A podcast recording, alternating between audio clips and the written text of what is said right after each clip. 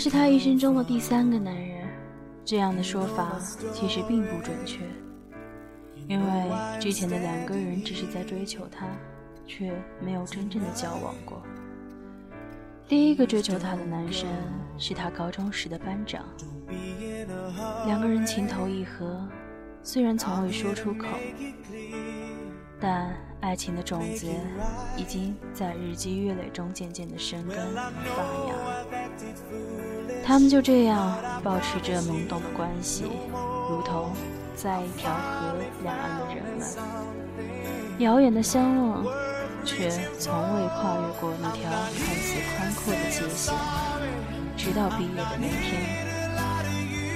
记得那是盛夏的一天，燥热的空气中，校园的花圃旁，他静静地坐在他身旁，体味着那深深存在却不能说出口的忧伤感。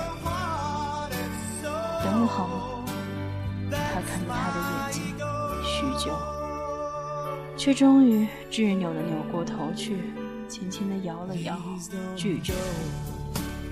并不是因为他不爱他，只是他很清楚，自己必须找一个家底还算厚实的人来保障自己和母亲的生活。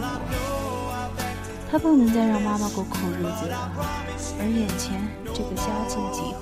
和自己别无两样的男孩，自然是不会成为他心中那个期待的、可以托付终身的人。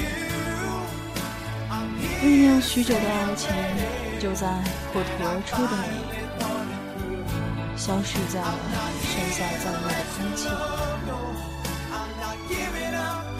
第二个追求他的男孩，他已经记不得他们认识多久。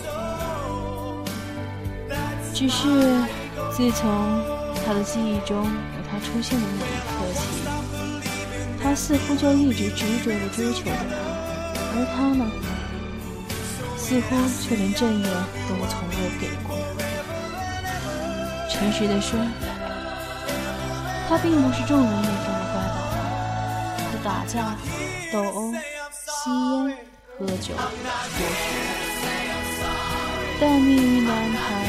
让他对一个本应远离自己的乖乖女一往情深，然后似乎也理所应当了。他从未在他考虑范围之内。用他的话来讲，他从未真正的恋爱过，第一次恋爱便结婚了。是拥有一个良好家庭背景和帅气外表的男人。这对于一个从小便失去父亲，一直和妈妈相依为命的他来讲，怎么看都是一个不二的选择。他告诉自己，是该做出决定的时候了。他结婚了，然而婚后的生活告诉他，帅气的外表和良好的家庭背景，都不是生活必备的元素。诚然。还算不错的家庭背景，和在结婚初期可以使他们不劳而获的一套房子和一辆车，这是一无所有的年轻人要奋斗半辈子才能达到的奢侈起点呀！不得不说，对于这一点，他很满足。然而，当他们真正开始经营自己生活的时候，他才发现。家底再厚实的父母，也不会每个月给他们开工资。他们的生活呢，必须由自己的双手来创造。而他，只是这个名不见经传的小城里的一个收入并不高的新闻播音员。家中大部分的收入，居然要靠他自己的休息时间来给小孩子教钢琴来获得。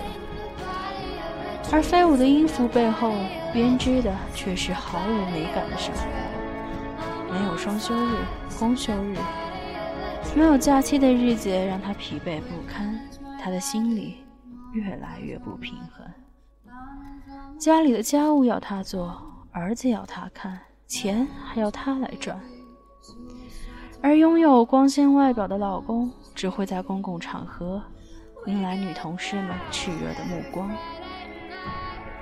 既不会心疼他，也不会赚钱。他为什么要给他洗衣服？为什么要容忍他的小孩子脾气？为什么？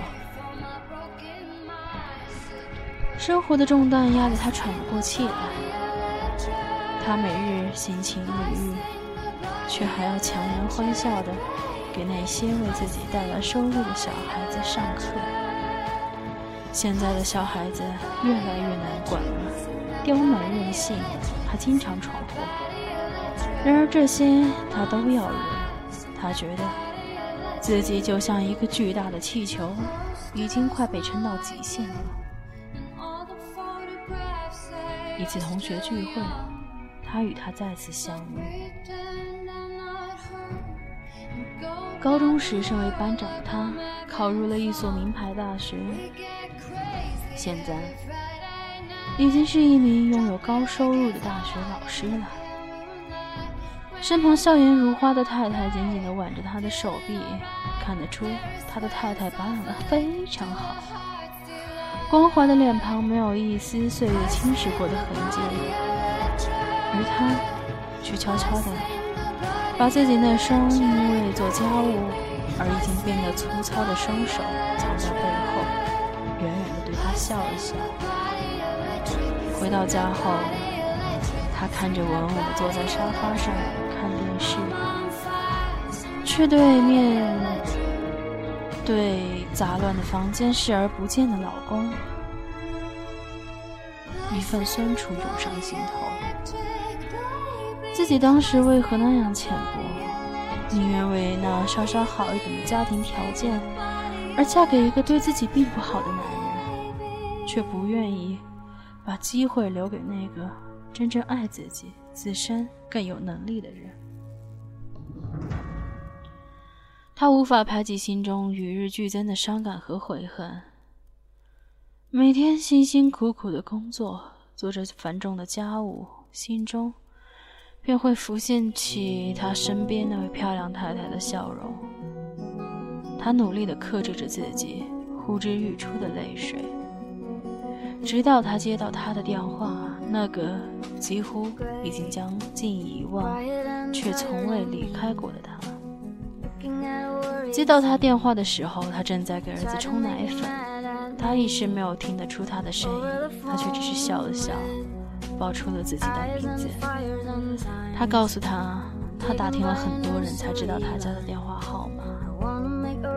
他现在已经找到了一份很正经的工作，虽然收入并不高，但是但是呢，还算是过得很好。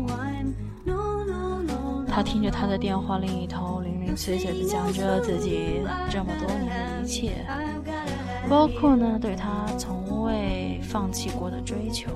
巨大的打击和强烈的震撼摇晃着他的心灵，他的世界一瞬间天崩地裂，泪水就像是被地震倾覆的洪水汹涌而至，不可阻挡。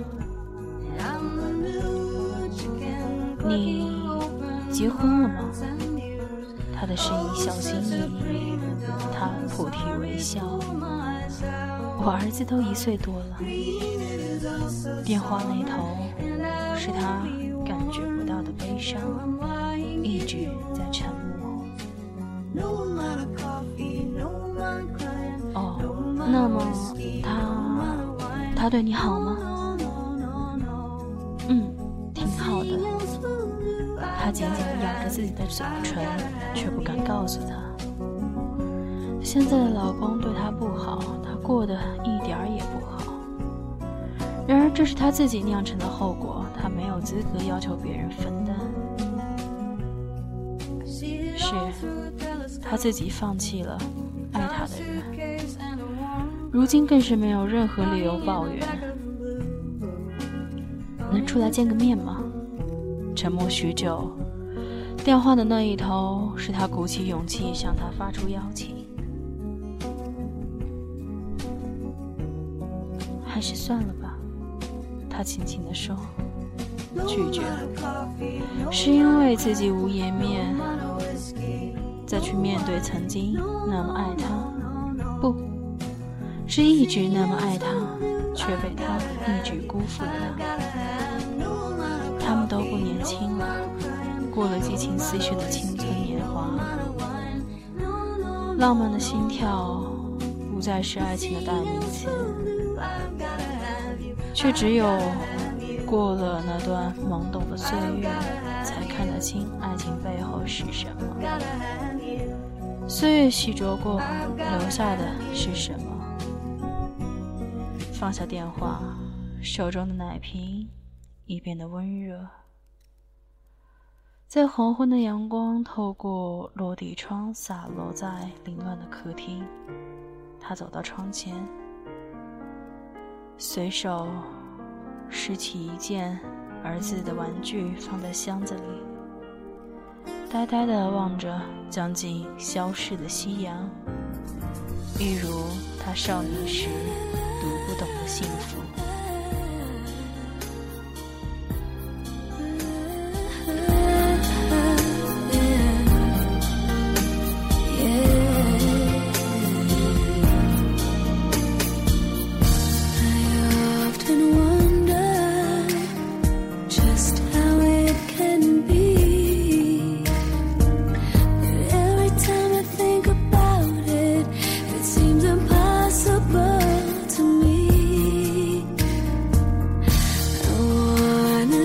about you.